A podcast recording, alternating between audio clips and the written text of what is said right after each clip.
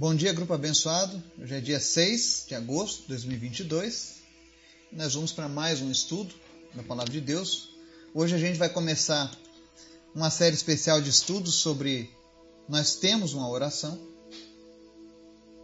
E nós vamos falar um pouco sobre alguns aspectos da vida de oração.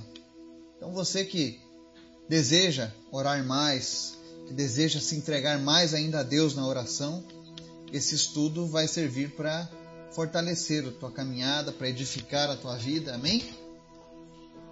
Mas antes da gente começar o estudo, vamos estar orando, apresentando a nossa lista de orações, nossos pedidos.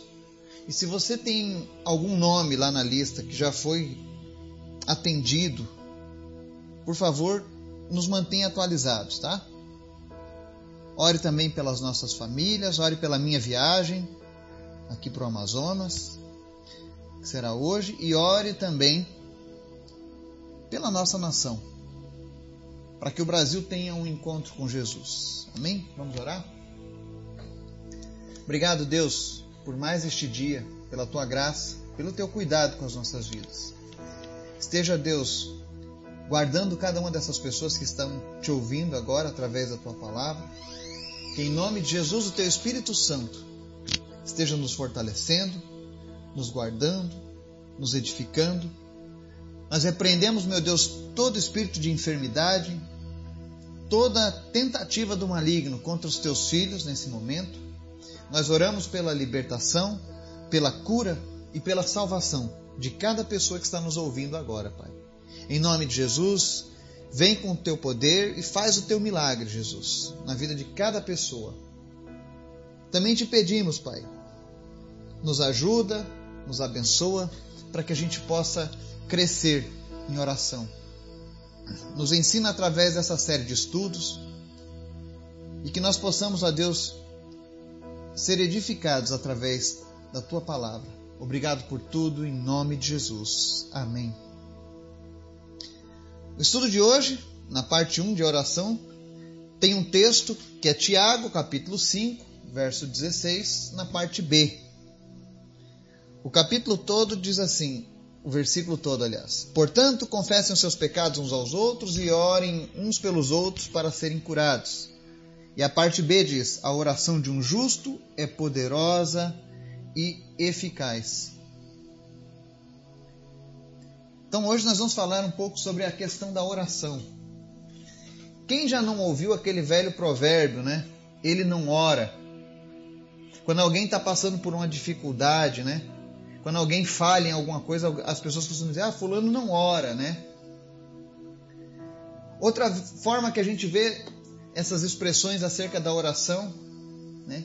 É quando você vê um esportista prestes a fazer um arremesso, ou um jogador de futebol, às vezes, está ali no gol decisivo, ele vai bater um pênalti decisivo, ou o goleiro vai agarrar aquela bola, e aí ele faz aquela oração mais intensa naquele momento decisivo da vida dele, não é verdade? Então nós vemos esses esses esses flagrantes na vida real. Pessoas orando, prestes a fazer algo muito difícil, ela para e faz uma oração.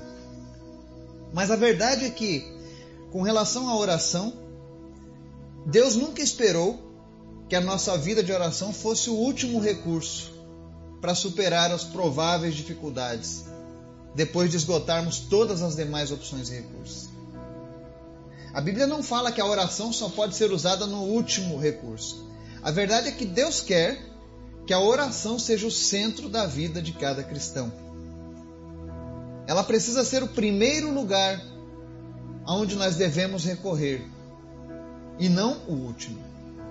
Deus quer ouvir de nós todos os dias, cada dia ambos em nossos momentos de desejos e necessidades, em tempos de abundância e de realização. Deus também quer demonstrar o seu amor de várias maneiras, estando em constante comunicação conosco enquanto oramos. A verdade é que a oração, ela é a chave para ver mudança positiva em nossas vidas e ao redor.